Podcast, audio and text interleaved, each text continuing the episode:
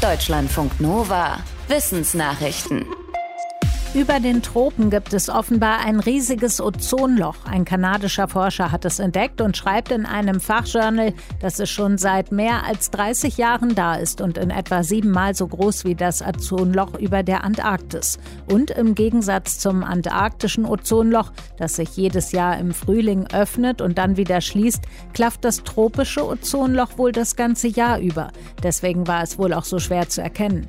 Der Forscher schätzt, dass es in der Nähe des Äquators die Hälfte der Weltbevölkerung betreffen könnte, unter anderem indem es die UV-Strahlung auf der Erde erhöht und damit das Risiko an Hautkrebs oder grauem Star zu erkranken. Bisher galten Fluorkohlenwasserstoffe als größte Treiber von Ozonverlusten in der Erdatmosphäre. Sie sind aber seit 1987 verboten. Dass es trotzdem weiter Ozonlöcher gibt, spricht aus Sicht des Forschers für seine Theorie, dass auch kosmische Strahlen die Ozonschicht schädigen.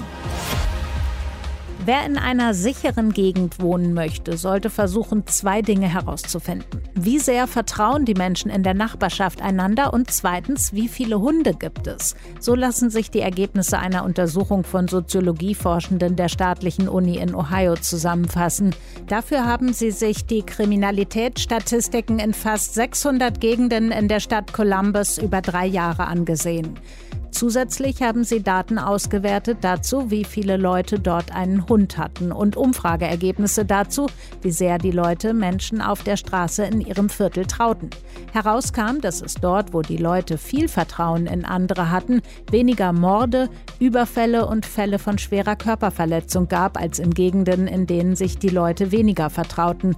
Hatten die Menschen da auch noch viele Hunde, gab es noch weniger Verbrechen. Hunde sorgten außerdem für weniger Einbrüche, auch da wo sich die Leute nicht so vertrauten. Die Hochschulen in Deutschland sind immer noch weit entfernt davon, ihre Führungspositionen mit Männern und Frauen gleichermaßen zu besetzen. Forschende des Leibniz-Instituts für Sozialwissenschaften haben sich angeschaut, wer in den letzten zwei Jahrzehnten Rektorat, Senat, Räte und Fakultäten leitete. Demnach ist der Anteil an Frauen seit 2003 zwar gestiegen, aber unter den gut 400 obersten Posten als Rektorin oder Präsidentin einer Uni oder Fachhochschule war zuletzt immer noch nur jeder vierte weiblich besetzt. Am höchsten ist der Frauenanteil mit etwa 40 Prozent in Senaten und Hochschulräten. Als erstaunlich niedrig bezeichnen die Forschenden den Anteil an Frauen als Fakultätschefinnen. Hier sind vier von fünf Chefs männlich. Kacke ist nicht gleich Kacke und die von ostpazifischen Delfinen könnte helfen, Korallen zu retten. Das schreibt ein Forschungsteam der Zoologischen Gesellschaft London in einem Fachmagazin. Die Exkremente dieser besonders akrobatischen Delfine enthalten demnach Nährstoffe, die Korallenriffe unterstützen. Für die Studie hat das Team rund 100 ostpazifische Delfine auf den Malediven beobachtet und Unterwasseraufnahmen ausgewertet. Dabei stellte es fest, dass die Delfine morgens in ein Korallenriff reinschwammen und erst am Nachmittag zur Futtersuche wieder rauskamen. Währenddessen versorgten die Delfine das Korallenriff laut den Forschenden durch ihre Exkremente mit kiloweise Stickstoff. Und das verbessert die Produktivität und Resilienz der Korallen. Die Forschenden finden, dass ostpazifische Delfine unter Artenschutz gestellt werden sollten. Sie sind unter anderem durch im Ozean treibende Geisternetze, Unterwasserlärm und Lebensraumverluste gefährdet.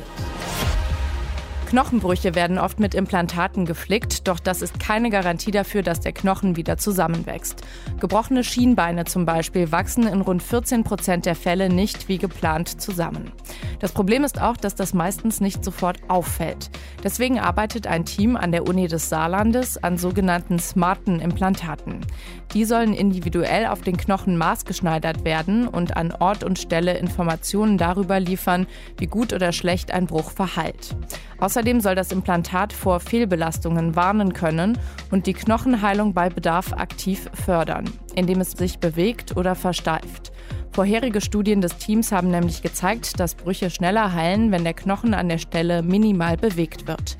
Das funktioniert mit haarfeinen Drähten, die mit elektrischen Signalen einerseits Infos senden und andererseits gesteuert werden können. Ein Prototyp des smarten Implantats soll in drei Jahren fertig sein. 105 Tage, so lange waren Menschen letztes Jahr im Schnitt wegen Long-Covid krankgeschrieben. Zumindest die, die bei der Techniker Krankenkasse versichert waren.